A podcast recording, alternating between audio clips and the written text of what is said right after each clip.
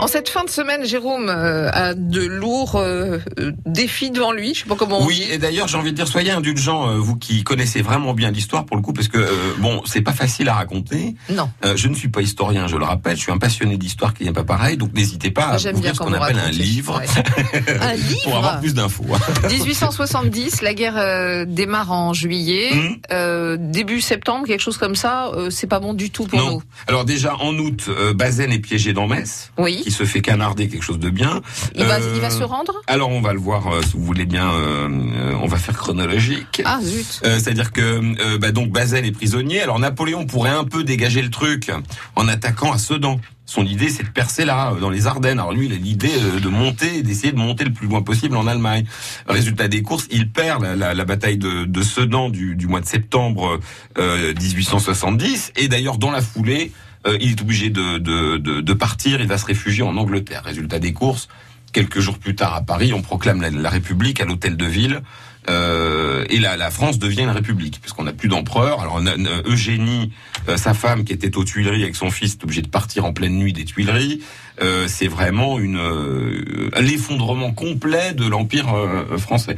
Euh, pour l'anecdote, Napoléon III de mémoire meurt deux ans après. Enfin, il s'en Ah oui, jamais. hein. Euh, alors tout ça pour dire que pour la, la suite de la guerre, bah, on se retrouve que euh, après la, la bataille de Sedan, il y a, il y a le, le siège de Metz, alors qu'il va finir en mois d'octobre. Et là, euh, euh, bah on est on est battu, la France est battue, si bien qu'il y a une véritable invasion euh, prussienne tout au nord de la Loire. D'ailleurs, Nancy est prise. Mhm. Euh, Nancy est prise. D'ailleurs, le seul euh, souvenir qu'elle a gardé euh, Nancy de l'invasion prussienne, alors on va être occupé pendant deux ans. Hein.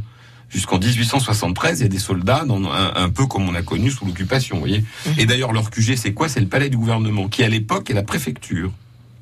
Donc ils s'installent dedans. C'était il y a seulement 149 ans. Voilà, ils vous rendez s'installent dans la préfecture. Le seul truc qu'ils nous ont laissé de leur occupation, c'est une espèce de lustre assez moche d'ailleurs, qui se trouve dans le bureau de, de Foch de mémoire, en tout cas qui est dans le palais du gouvernement. C'est la seule trace qu'on a euh, euh, conservée de, de, de, de leur présence. Alors tout ça pour dire que les Prusses continuent.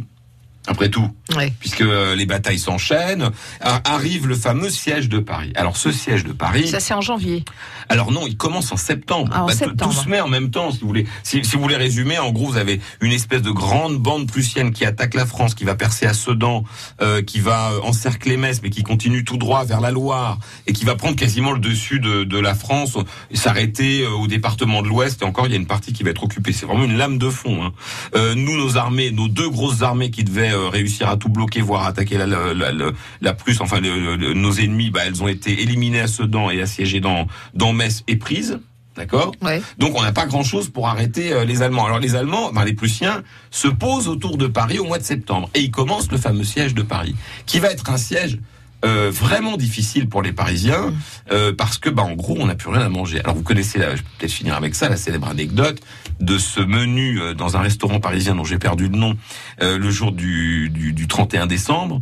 Il y a tellement plus rien à manger qu'on va aller manger les animaux du zoo, Ouais. du jardin des plantes. Ouais, ouais. Ils ont cuisiné. Alors, ce qui est dingue, ou ce que je m'en remettrai jamais, c'est quand vous voyez le menu, les deux éléphants Mm. euh, qu'ils ont euh, qu'ils ont tués pour les manger, ils en ont fait une soupe.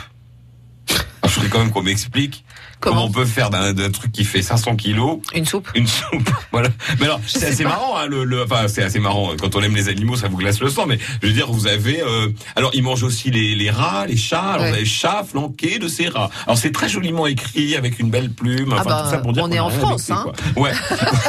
Donc il n'y a plus d'animaux au jardin menu. des plantes. On s'est fait bombarder à Paris et bombardé à partir du 26 décembre, du 27 décembre au matin. Euh, Il y a quand même pas mal de dégâts. La ville est Alors on essaie des sorties, ça ne marche pas. Tout ça pour dire que euh, ça va plutôt mal pour le gouvernement qui va être obligé hein, carrément, euh, dans un premier temps secrètement, dans un deuxième temps euh, ouvertement, de demander l'armistice. De solliciter l'arrêt des combats. Ça va déclencher la colère des Parisiens et euh, notamment déclencher la Commune de Paris au mois de mars. On en reparlera. 1871 est Ouais. une année très importante. année, oui. Euh, oui, c'est terrible.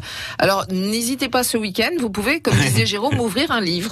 Moi, je vais le faire parce que du coup, je sais toujours pas comment ça se termine. Euh, lundi, on en parle. Bon, on en reparle, ouais. ouais. France Bleu Lorraine.